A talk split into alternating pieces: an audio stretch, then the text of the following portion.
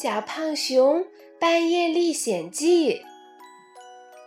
小胖熊半夜里肚子发胀，他要起来去厕所了。他刚下床，就听见一阵嘎嘎怪叫，他吓得一屁股坐在了地上。地上有一只小灰老鼠，发出吱吱的声音。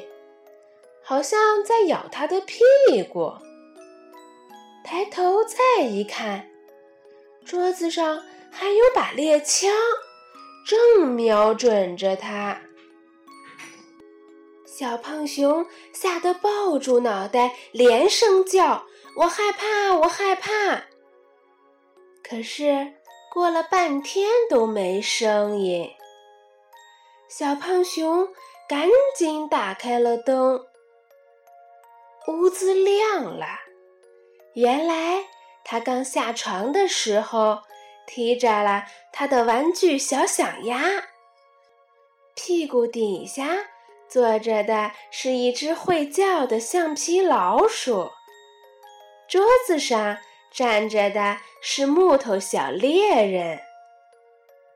小胖熊上完厕所回来，他把地上。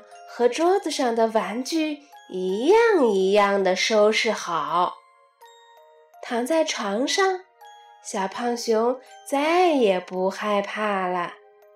他想：我忘了玩具也要回家睡觉，以后睡觉前我一定要把玩具收拾整理好。